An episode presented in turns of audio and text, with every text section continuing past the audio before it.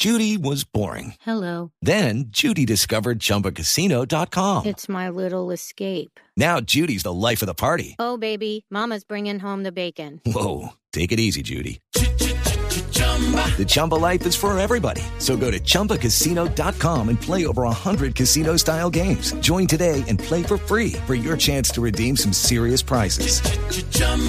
ChumbaCasino.com. No purchase necessary. Void where prohibited by law. 18 plus terms and conditions apply. See website for details. Análisis, realidad, información en El Radar. Los hechos más importantes de la semana analizados a fondo. El eco de los acontecimientos. Un recorrido por lo que dice la gente con Ricardo Ospina. Aquí comienza El Radar en Blue Radio, la nueva alternativa.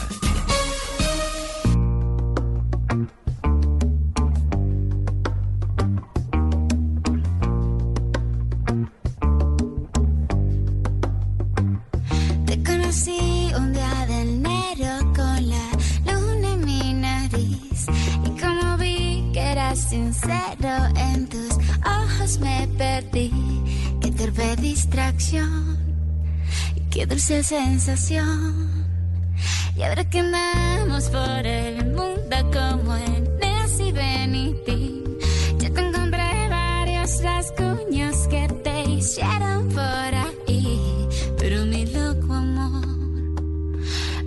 Bienvenidos con música de Shakira, de la gran Shakira. Comenzamos el radar en Blue Radio y en bluradio.com en este sábado 3 de febrero. Esta canción, Día de Enero, que es una de esas baladas de otra época de Shakira del año 2005, del álbum Fijación Oral Volumen 1, tiene esas notas iniciales de la carrera de nuestra gran cantante barranquillera que cumplió 47 años de edad. Feliz cumpleaños a Shakira, una de las grandes artistas de Colombia para el mundo. Incluso se toma con humor su edad en su cuenta en la red social X. Shakira escribió, muchísimas gracias a todos por sus mensajes tan cariñosos. Así da gusto cumplir, dice ella, obviamente en tono de broma, 37 años.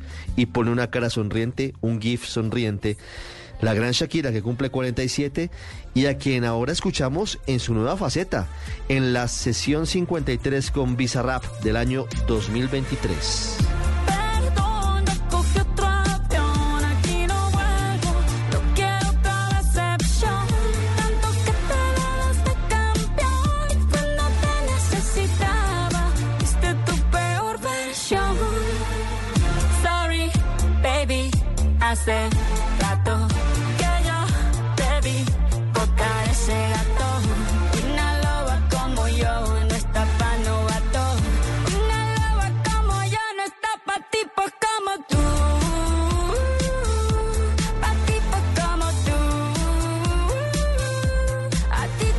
segundos. Hablamos aquí en el radar del futuro del sector del gas natural en medio de la decisión que el presidente Petro ratificó en Davos en el Foro Económico Mundial de no entregar más licencias de explotación de petróleo y de gas. Vamos a hablar sobre el Día Mundial de la Lucha contra el Cáncer, que es este domingo, para contarles detalles sobre cómo se adelanta esa intensa lucha contra una de las enfermedades más complejas, pero que hay que aprender a tratar y sobre todo hay que tener una claridad para su prevención. Y tendremos además una charla con la ministra de Ambiente, Susana Muhammad, para que nos cuente cuál es el plan del gobierno frente a los incendios forestales y frente a esta temporada seca. Vamos a rendir un homenaje a los bomberos, a quienes dan su vida, a quienes sacrifican todo por apagar incendios en esta época de altas temperaturas. También hablaremos de inteligencia artificial y de lo que está pasando en Venezuela con María Corina Machado. Como siempre, bienvenidos y gracias por estar con nosotros hoy sábado en el radar en Blue Radio y en bluradio.com. pero estoy puesta para. Y eso es lo que te tiene ofendido. Que hasta la vida me mejoró. Por acá ya no eres bienvenido, y lo que tu novia me tiró. Eso no da ni rabia, yo me río, yo me río. No tengo tiempo para lo que no aporte, ya cambié mi norte, haciendo dinero. Usted está en El Radar en Blue Radio. A esta hora nos atiende la ministra de Ambiente, Susana Muhammad, que ha estado recorriendo el país en medio de lo que significa la situación de contingencia por los efectos del fenómeno del niño, efectos que van desde los incendios forestales, que todavía algunos focos se presentan en el país, y también sobre un asunto que puede ser aún más a largo plazo y más grave, como es la escasez de agua, el racionamiento de agua en diferentes ciudades del país, municipios de Colombia que están afectados por esta situación. Ministra, y gracias por estar con nosotros hoy en el radar. Muchísimas gracias a ustedes por la invitación. Ministra, hoy, ¿cómo está la situación en cuanto a efectos por la sequía, por el fenómeno del niño en el país? Ya tenemos en este momento un rezago de los impactos del mes de enero, entonces el mes de febrero va a ser bastante eh, crítica la situación. Eh, los caudales de la cuenca Magdalena Cauca han bajado, tenemos ya más de 900 municipios con alerta de incendios y más de 500 municipios con riesgo alto de incendios. Entonces, simultáneamente el desabastecimiento y al mismo tiempo eh, el tema de incendios y en el altiplano cundiboyacense las heladas, pues generan un panorama complejo en el que estamos eh, trabajando en la reacción. Esta semana iniciamos con 14 incendios y estamos terminando con cuatro activos. Mm y eh, se ha venido incrementando. Ya estamos en más de 150 municipios que presentan algún tipo de desabastecimiento de agua. 150 municipios. Si hacemos cuentas, eso es un poquito más del 10% del total de, municipios de Colombia. Eh, sí. ¿Cuál es la situación para ellos y cuál es la, la atención que prepara el gobierno nacional? Bueno, en este momento eh, las gobernaciones y el sistema de gestión de riesgos departamentales están atendiendo varios de estos municipios. Estamos trabajando con los gobernadores en, la definición de los recursos adicionales que necesitarían como soporte del gobierno nacional. Ya la Unidad Nacional de Gestión de Riesgos está entregando varias decenas de carrotanques a varios departamentos con los que se ha podido establecer el proceso, pero viene también el trabajo de activación de pozos de agua subterránea, el trabajo de, algunas infraestructuras que rehabilitándose permiten un mejor abastecimiento de agua. El Ministerio de Vivienda con las empresas prestadoras de servicios públicos y las gobernaciones están liderando este plan y ayer el, Consejo de Ministros aprobó 1.5 billones de pesos adicionales para la respuesta a la emergencia que se desplegarán desde los diferentes eh, ministerios y también desde de la Unidad Nacional de Gestión de Riesgo. Ah, pero ese es un anuncio importante, ministra. 1.5 billones de pesos que cómo van a ser distribuidos para atender la emergencia por la sequía. Eso eh, va a ir, por ejemplo, 70 mil millones para los bomberos en el plan de concertación que se realizó esta semana con el ministro del Interior. Va a haber eh, casi 260 mil millones para el sector agrícola por parte del Ministerio de Agricultura.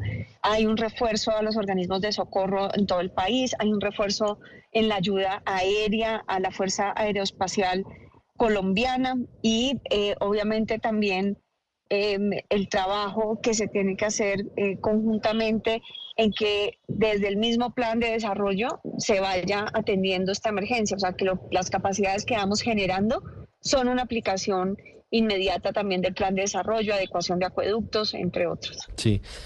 ¿Cuál es el punto que más preocupa al gobierno de los efectos del fenómeno del niño hoy, ministra?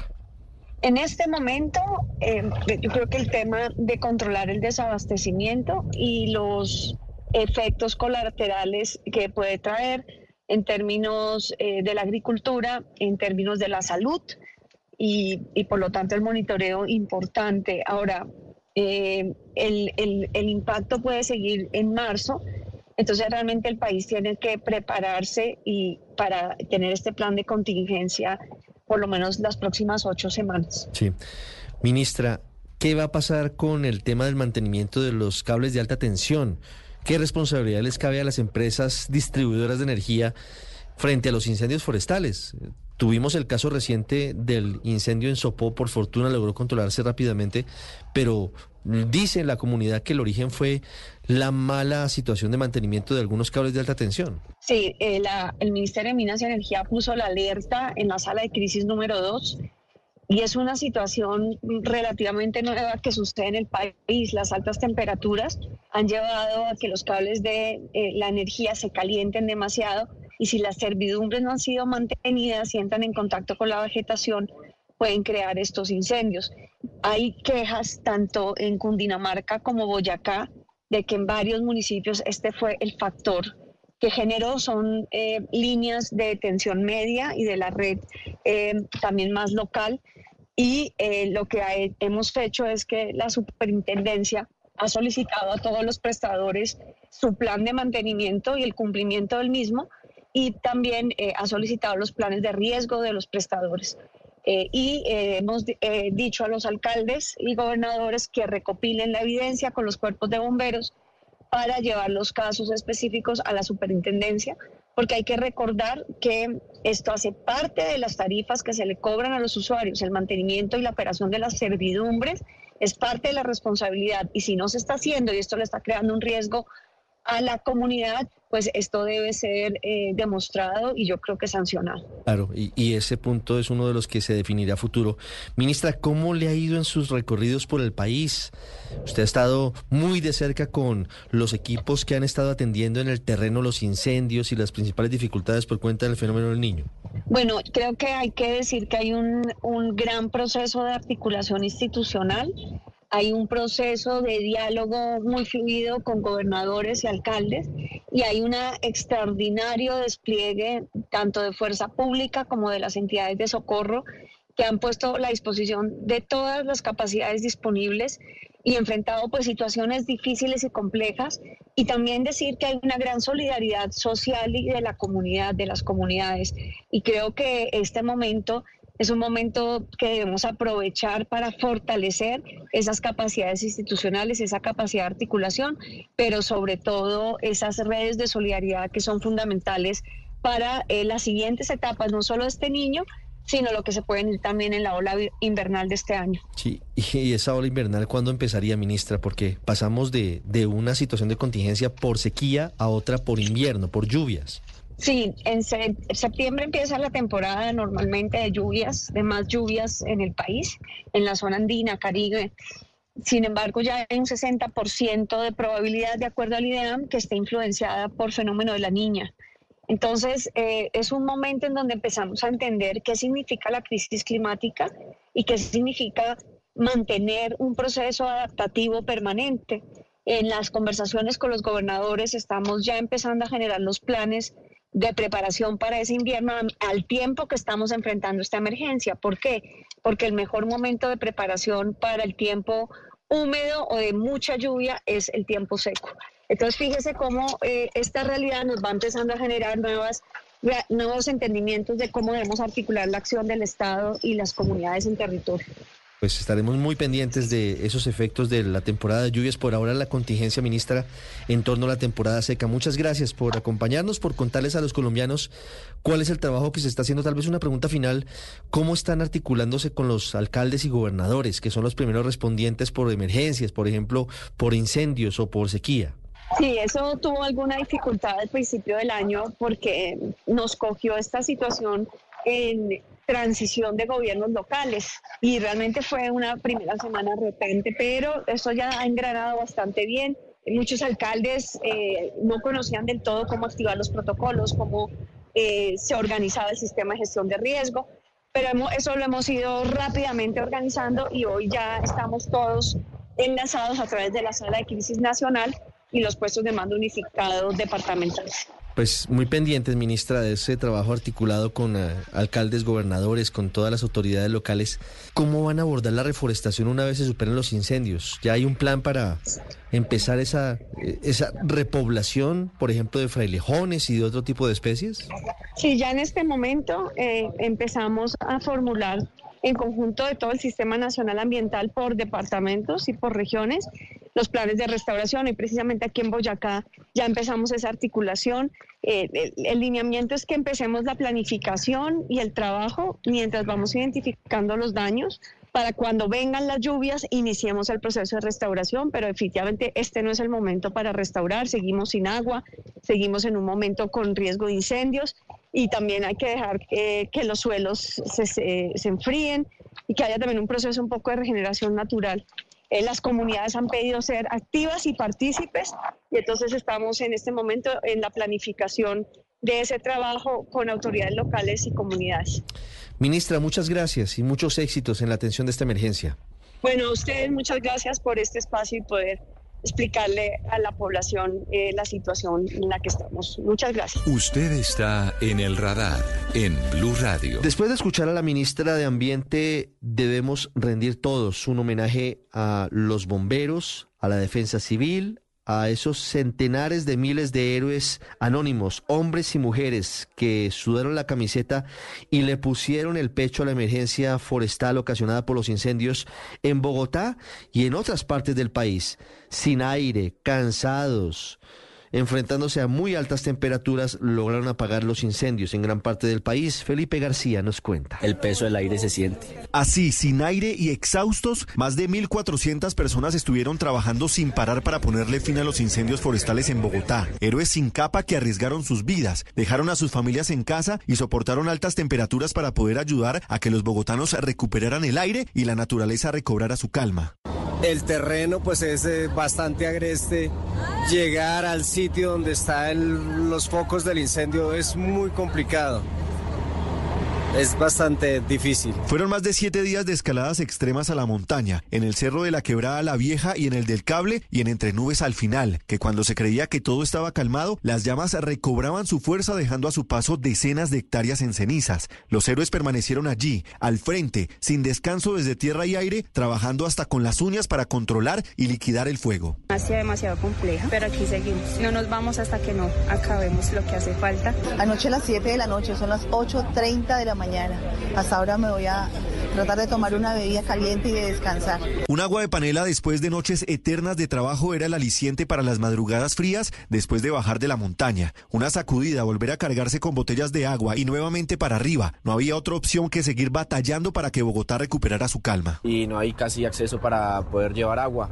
Entonces es bastante asfixiante el humo. Caminos que son muy empinados, eh, la proyección del agua también es difícil. Ocho días en total, jornadas eternas, temperaturas extremas, hambre, sed y calambres en el cuerpo fueron parte de los desafíos que tuvieron que enfrentar los más de 1.400 héroes y heroínas sin capa, aparte del fuego que finalmente lograron extinguir.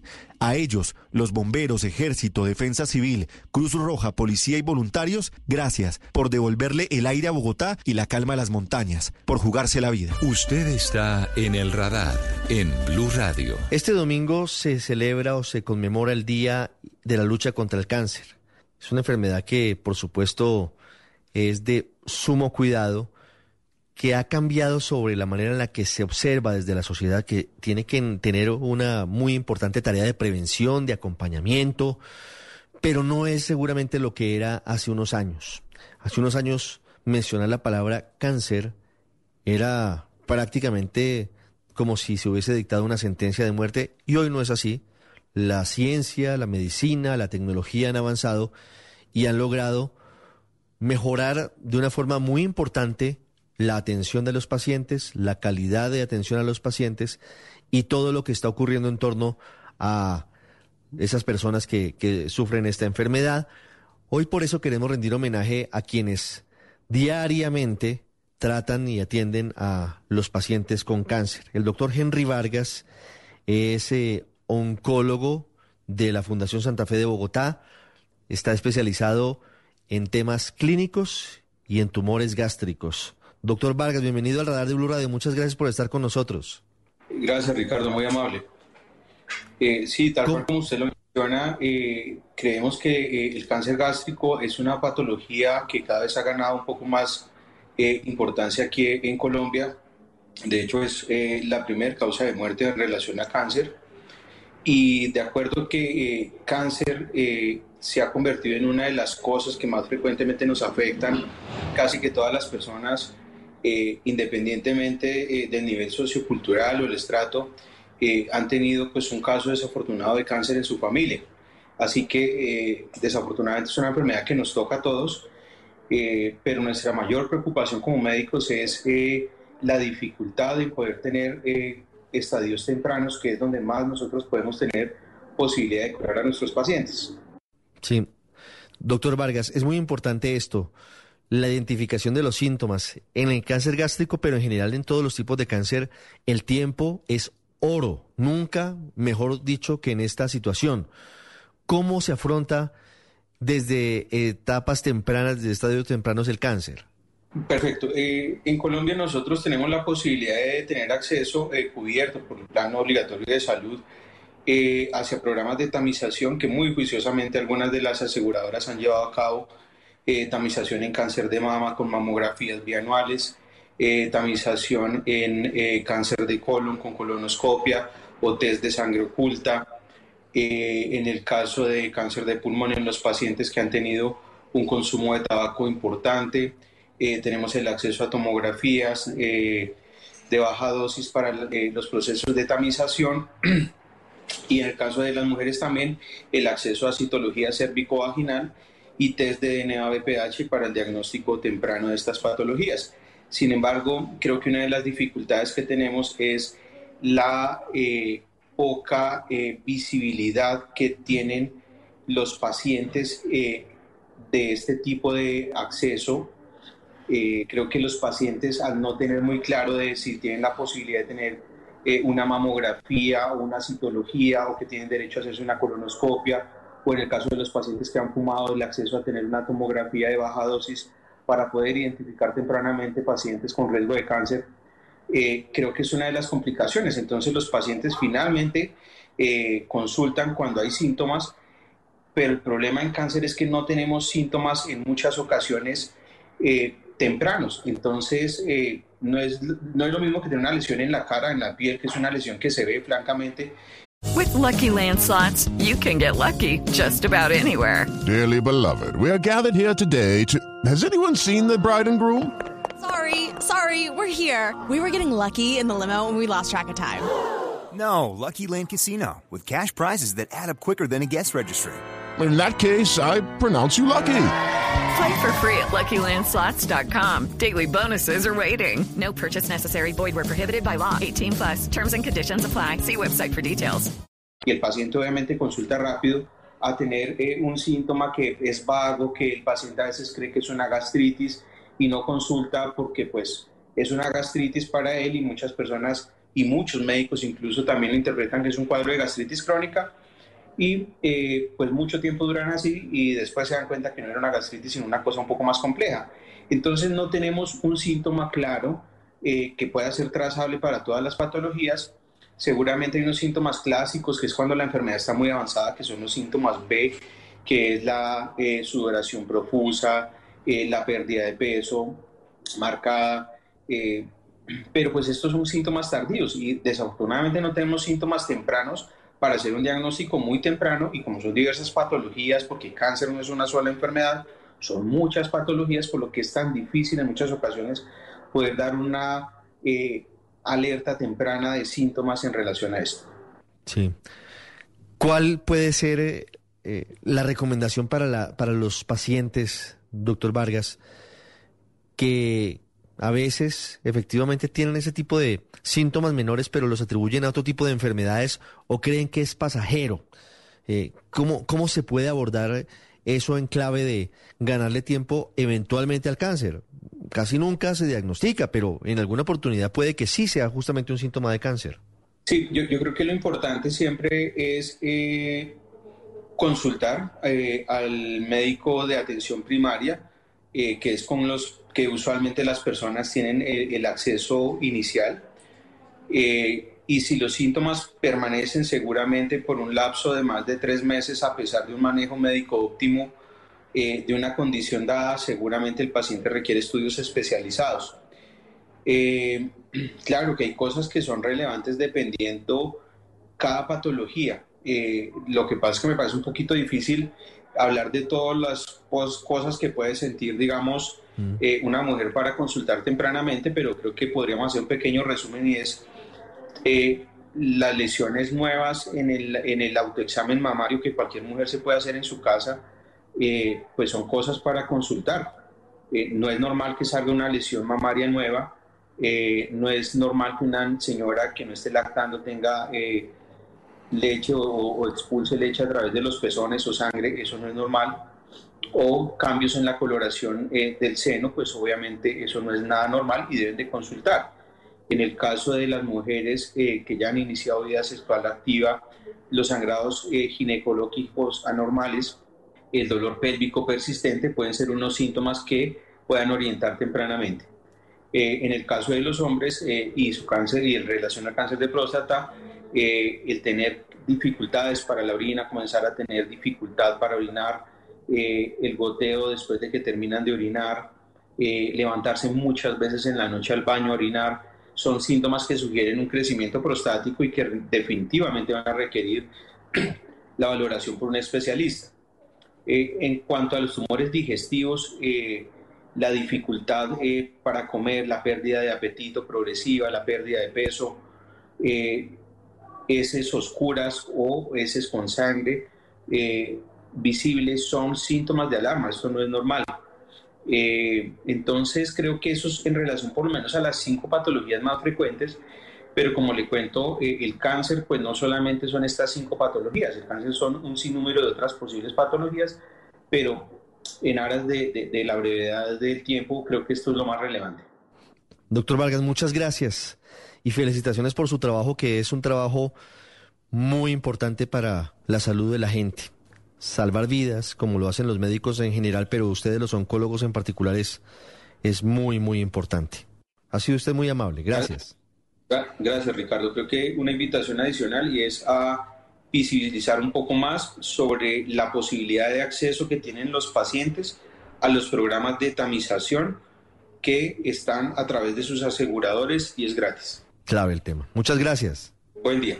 Hacemos una pausa y ya regresamos a El Radar en Blue Radio y en bluradio.com. Ya regresamos a El Radar en Blue Radio.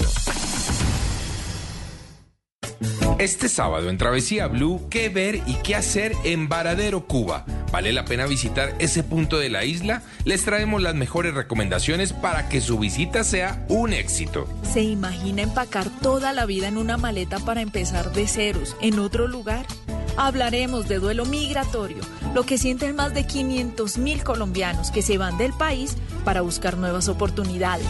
Viajar por Colombia sin afán, un libro que no presenta un itinerario de viaje, pero sí relata historias inspiradoras de quienes viven en la Colombia inexplorada. Alisten maletas porque viajamos este sábado a las 2 y 10 de la tarde con Travesía Blue. Travesía Blue por Blue Radio y bluradio.com. Blue Radio, la alternativa. Volvemos con El Radar en Blue Radio mortifique, mastique, trague, trague, mastique. Yo contigo ya no regreso ni que me llore ni me suplique. Entendí que no es culpa mía que te critique. Yo solo hago música, perdón que te salpique.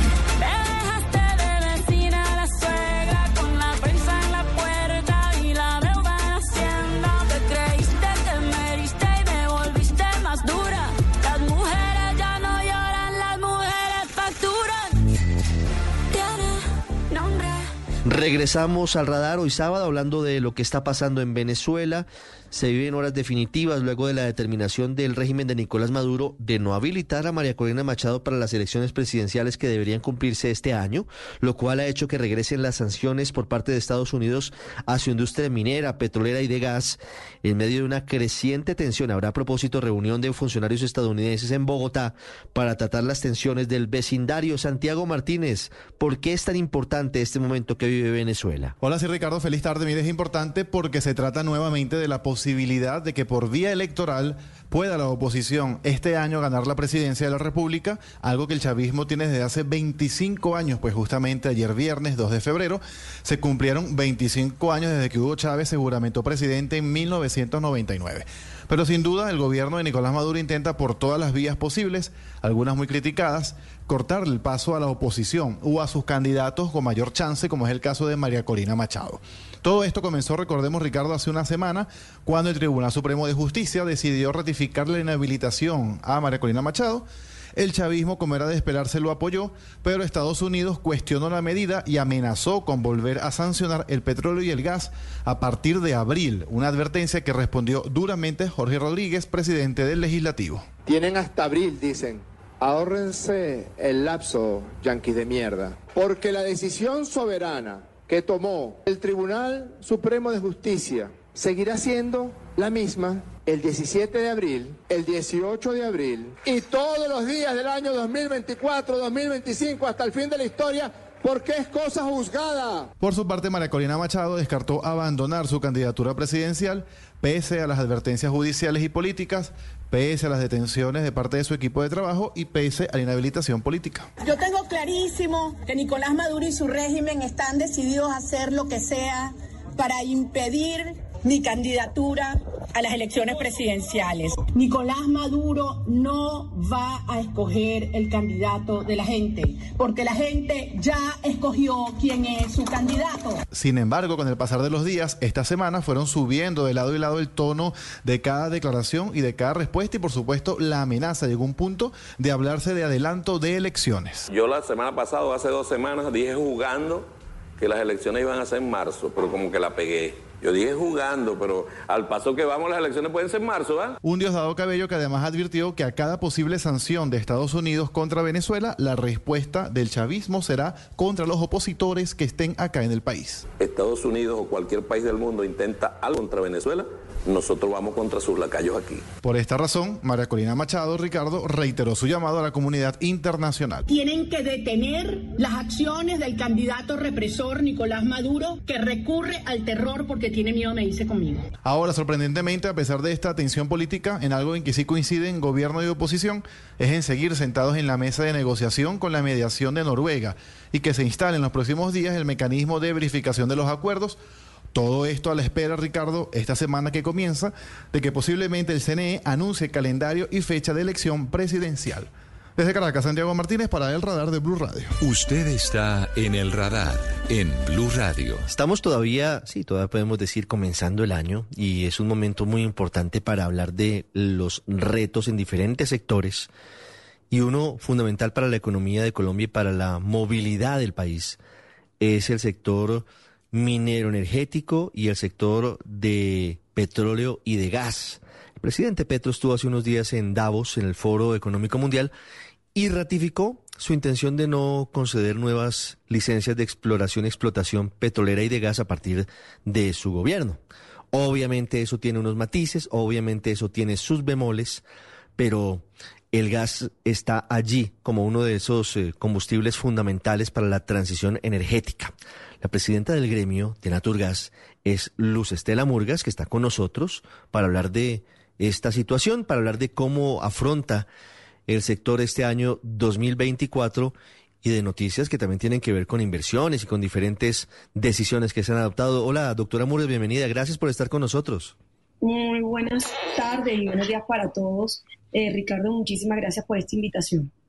¿Cómo afronta el sector del gas este año que empieza, este 2024? ¿Cuál es la situación? El año pasado, finalizando, se presentaron tal vez algunas dificultades en el suministro de algunas empresas, de algunas industrias grandes en la costa caribe, pero en general siempre es un sector estable que además llega a cada rincón del país. El gas natural que utilizan millones de colombianos está disponible, garantizado de manera permanente. ¿Cómo afrontan este 2024? Bueno, yo creo que el gran reto del 2024 y los siguientes años es que garanticemos el suministro de gas de una manera confiable. Y cuando digo garantizar el suministro de gas es que trabajemos con los proyectos estratégicos que van a agregar moléculas de gas para garantizar ese servicio, no solo de gas, también de energía eléctrica, Ricardo, porque en esta época del fenómeno del niño, por supuesto, la generación térmica de gas es fundamental para que todos tengamos continuidad en la prestación del servicio. Tuvimos, lo has dicho, 36 millones de colombianos hoy tienen gas en sus casas, pero tenemos también otro reto. Y el otro reto adicional es sustituir el uso de leña para la cocción en hogares vulnerables, que están no solamente en zonas, rurales, sino también en zonas intermedias. ¿Y por qué el gas, Ricardo? Eh, para importante aclararle a la audiencia. El gas natural, a diferencia de combustibles tradicionales, es un energético de bajas emisiones. ¿Por qué de bajas emisiones? Porque emite menos CO2, por ejemplo, en el segmento de transporte que el uso del diésel o de la gasolina, porque emite menos eh, material particulado fino que la gasolina y el diésel también en el segmento de transporte, casi que los electros, eléctricos, no se emite material particulado fino que afecta la calidad del aire dos, y además porque sin lugar a dudas es un energético que puede dar seguridad a la intermitencia de la energía eólica y solar en el proceso de transición energética. Entonces eso lo hace un, clave para que podamos mantener seguridad al tiempo que contemos con energías más limpias como la del gas natural. Mm, la coyuntura actual, doctora Murgas, es bien particular porque por cuenta del fenómeno del niño disminuye el nivel de los embalses y eso hace que se empiecen a activar los planes B, que en muchos casos para que llegue la energía a nuestros hogares y que llegue a las industrias tenga que provenir de las termoeléctricas que se mueven con gas. ¿Ese gas está garantizado? Sí. El gas para las termoeléctricas está garantizado en este fenómeno del niño y en los siguientes años para las termoeléctricas. Hoy con este fenómeno del niño estamos generando el 26% de la energía que consumimos con gas natural. En los fenómenos del niño anterior, eso, ese valor inclusive llegó a estar en, en el 40%, razón por la cual se convierte en una necesidad del país que nosotros le demos prioridad a incrementar la oferta de gas local y que también habilitemos todas las fuentes de gas natural externas, Ricardo, que no nos generen, por supuesto, ninguna dependencia, pero que nos permita tener confiabilidad para este y los próximos años. Colombia lo que necesita es que construyamos y trabajemos conjuntamente en un plan de seguridad energética a largo plazo, no solamente para los en el corto 2025 y 2026, sino en el mediano y largo plazo.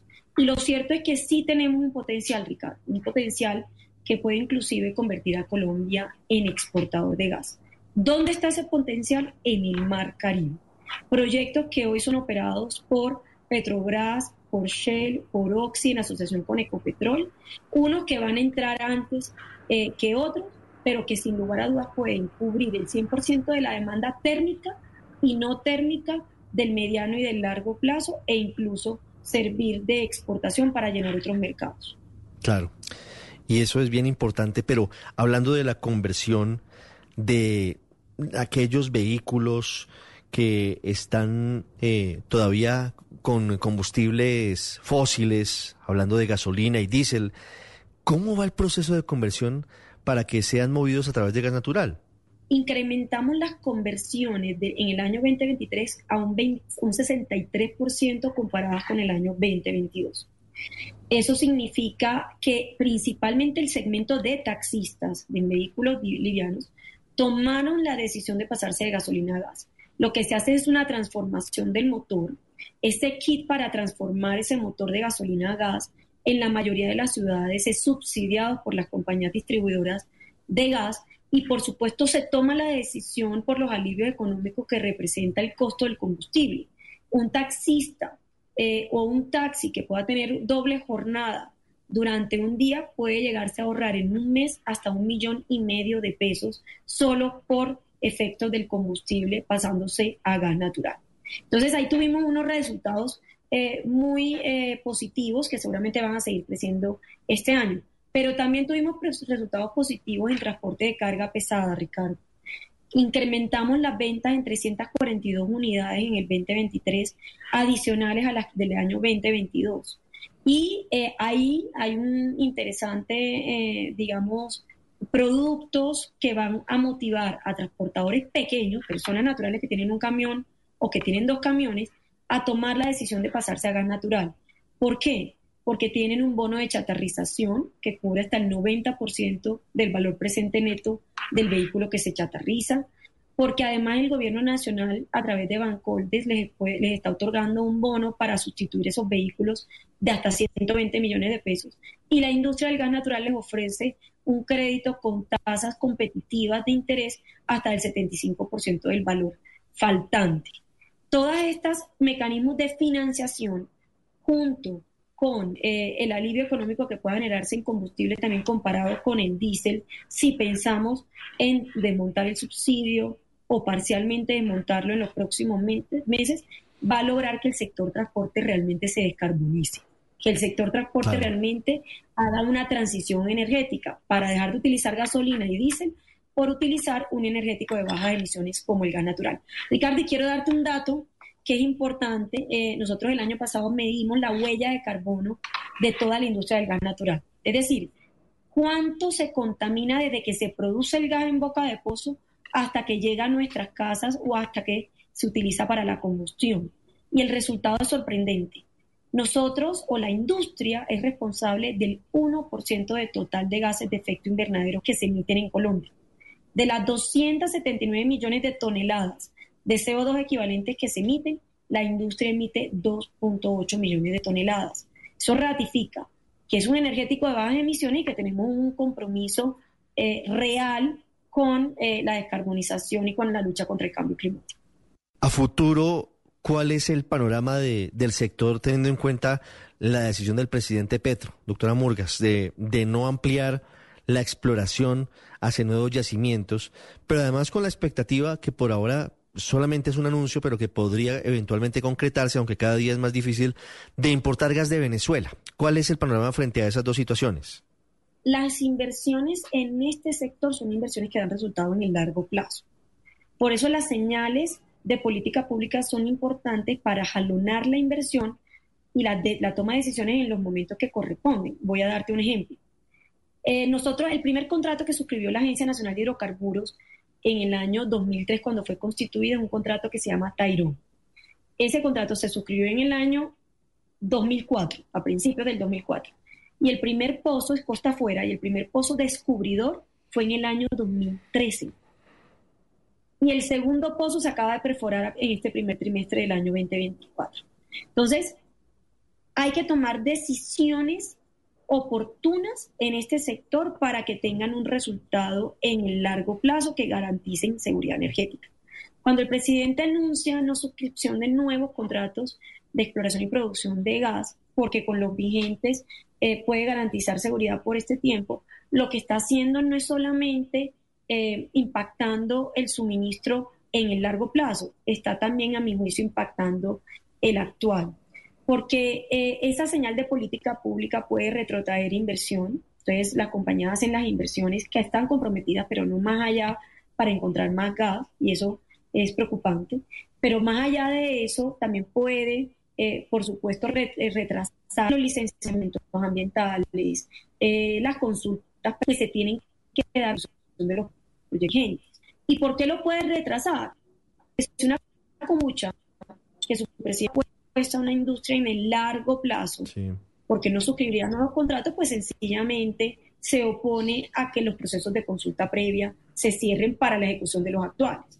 Porque si un funcionario escucha que el gobierno no suscribir eh, contratos a largo plazo, entonces le da prioridad a los 800 mil trámites que tiene sobre el escritorio. ¿Sí? Entonces yo sí creo que esas señales de política pública tienen un impacto a futuro, pero también tienen un impacto en la ejecución actual. Y lo más importante ahora, con el decaimiento de la inversión que se notó el año pasado en los indicadores económicos, eh, con la inflación que, además de que se ubicó, digamos, en, en, unos puntos eh, por debajo, eh, sigue siendo un gran reto en materia logística para el desarrollo de estos proyectos, entre otras variables económicas como el PIB y otras, lo cierto es que lo más importante es poder incentivar inversión y traer inversión a Colombia que no se vaya a otros países de la región a Guyana, que no se vaya a Trinidad y Tobago, donde sí están desarrollando grandes proyectos de gas. Esto es muy importante porque nos toca a todos el sector de las energías de transición como el gas natural en medio de esta situación. Muchísimas gracias, doctora Luz Estela. Mil gracias a ti, Ricardo, por este espacio y aquí dispuesto siempre a compartir información con usted. Usted está en El Radar, en Blue Radio.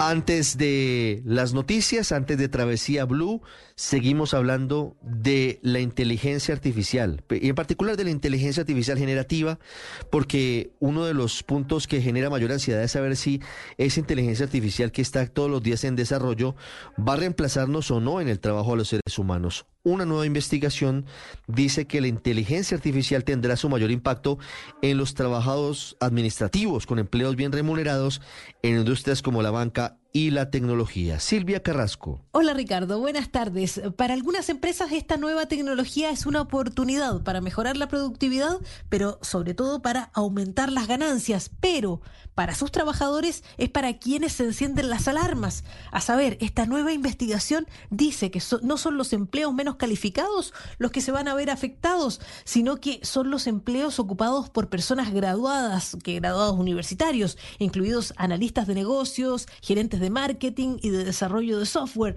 los administradores de bases de datos, los directores de proyectos y los abogados.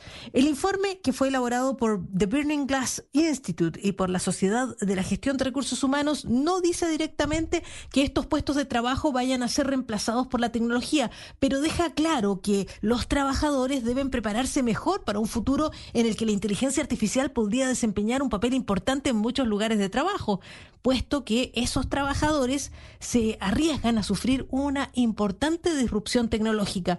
Según esta investigación, las empresas deberán reorganizarse para conseguir que la inteligencia artificial genere ahorros. La investigación estima que los bancos y algunas empresas de tecnología gastan entre el 60 y el 80% de sus pagos en salarios de trabajadores en ocupaciones que probablemente se van a ver afectadas por la tecnología. Al otro lado del espectro, el informe dice que las industrias minoristas por ejemplo, los supermercados, los restaurantes y las empresas de transportes son las que menos posibilidades tienen de verse afectadas. ¿Por qué?